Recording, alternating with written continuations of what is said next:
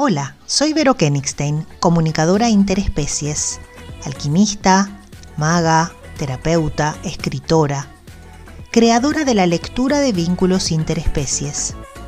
Bienvenidos a Hablo con Animales, Hagamos Magia Juntos. Encontrarás información y recursos para descubrir y aplicar la magia que podemos hacer junto con nuestros queridos compañeros. Tanto si vives con animales como si te dedicas profesionalmente a ellos o quieres convertirte en una poderosa profesional experta en comunicación y sanación interespecies, estás en el lugar correcto. ¿Quieres conectar con la magia? Vamos.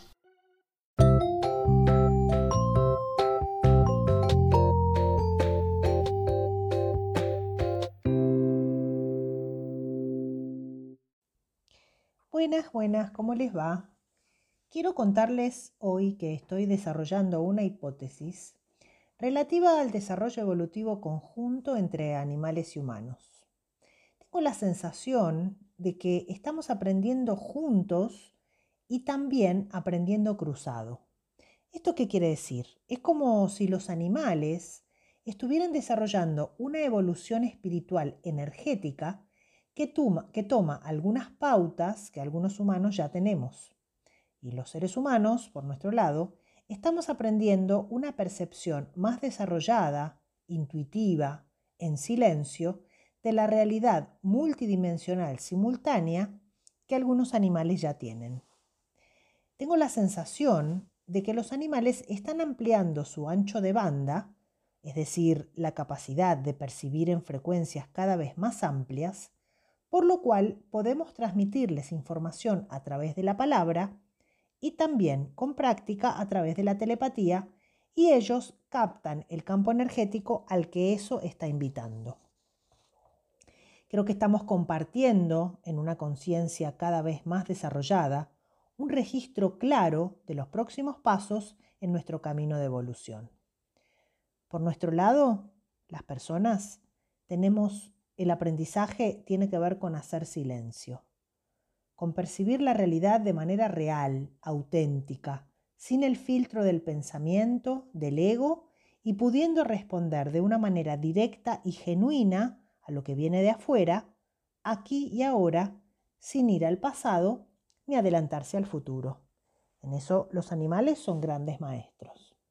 Este proceso es paulatino y está cada vez más desarrollado, sobre todo en las familias interespecies que tienen una mayor conexión porque saben comunicarse multidimensionalmente de una manera clara y precisa.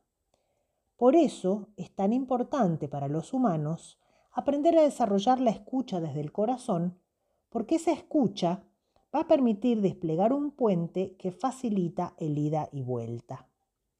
A su vez, en este proceso, los animales están expandiendo su conciencia y también su autoconciencia y eso nos permite avanzar juntos en un proceso de evolución que permite experimentar una conexión cada vez más expandida. Tengo la intuición de que los animales entienden cada vez mejor eso que les estamos proponiendo y que su respuesta dejó de ser meramente instintiva. En nuestra vida conjunta, en el proceso compartido de aprendizaje, el instinto ya no es lo único que está presente. El Homo sapiens fue desarrollando su conciencia y su autoconciencia en su conexión con la espiritualidad, la naturaleza y su sabiduría, y fue reconociendo a lo largo del camino evolutivo esta conexión directa que tenemos a nuestra disposición. La especie fue evolucionando hasta llegar en este momento el Homo sapiens, y hay quienes dicen que nos estamos convirtiendo en algo como el Homo espiritual. Creo que los animales que viven con nosotros están en un proceso evolutivo similar. Ya no se trata solo de puro instinto. Un gato ya no actúa solo desde el instinto felino. Un perro ya no responde solo desde el instinto canino. Los caballos, evidentemente, ya no son solamente animales de presa a quienes les asusta la presencia humana. Creo que ya hay algún, un algo más algo que permite expandir esa percepción, no quiero llamarla lógica, que intuyo en conexión directa con la quinta dimensión. En este estadio de conciencia, somos capaces de manifestar precisa y casi inmediatamente lo que está en la intención. Esto, sin embargo, requiere un ejercicio de parte de los humanos. Este trabajo consiste en reconocer cuándo hay algo de nuestra propia experiencia que está conectado solo con el inconsciente o con el instinto de supervivencia. A veces ese instinto no es solamente de supervivencia, sino también, como diría Rogers, una tendencia hacia la evolución y la mejora de sí mismo y de la especie. Él la llamó tendencia actualizante. Pero es como si llegara directamente a la experiencia sin atravesar el proceso de darse cuenta, por lo cual ocurre algo repentino que no termina de ser comprendido. El animal hace algo que a la persona le inquieta, le molesta, la perturba, y mi hipótesis sugiere que eso está indicando el camino directo que es necesario tomar para juntar esos dos caminos aparentemente separados o interfiriendo el uno con el otro precisamente porque hay un malestar. Los animales, entonces, ya no son por instinto. Es como si nos estuviéramos tomando mutuamente de la mano para expandirnos. Mientras, mientras más nos entendamos de manera recíproca, ese proceso será más placentero y oportuno.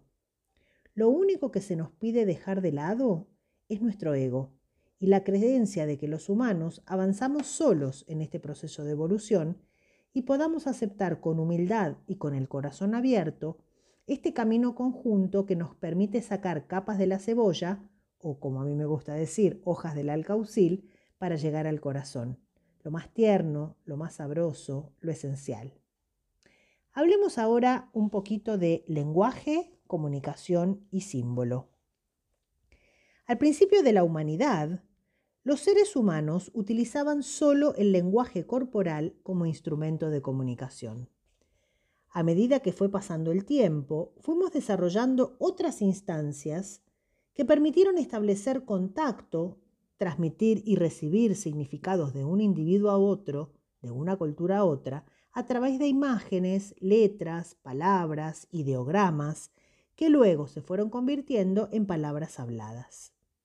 En la historia de la humanidad, las personas no siempre hablamos, tampoco nos comunicamos de manera simbólica desde siempre. Este proceso se fue desarrollando y perfeccionando con el transcurso del tiempo y de las eras. La intuición me dice que los animales no humanos que viven con nosotros le hace perros, gatos, caballos, tortugas, loros, conejos o cualquier otro en relación con humanos, están en un proceso similar. Lo cual no significa que en algún momento vayan a hablar con palabras, fundamentalmente porque no tienen el aparato anatómico y fisiológico necesario para eso, pero sí tienen la posibilidad, y lo están haciendo, de transmitir información significativa a través de distintos medios. Esta información no solamente tiene significado desde el punto de vista funcional, es decir, que tiene una utilidad en la vida concreta, sino también, y esto es lo que me parece más rico, ofrecen información simbólica cuya transmisión se está perfeccionando. Creo que si somos capaces de percibir ese proceso, el salto evolutivo será cuántico. O sea, vamos a poder subir instantáneamente una octava en la órbita evolutiva. Por eso, muchas personas, muchas familias, en la actualidad tienen esta sensación de una comunicación clara, precisa y conectada con los animales que integran el sistema.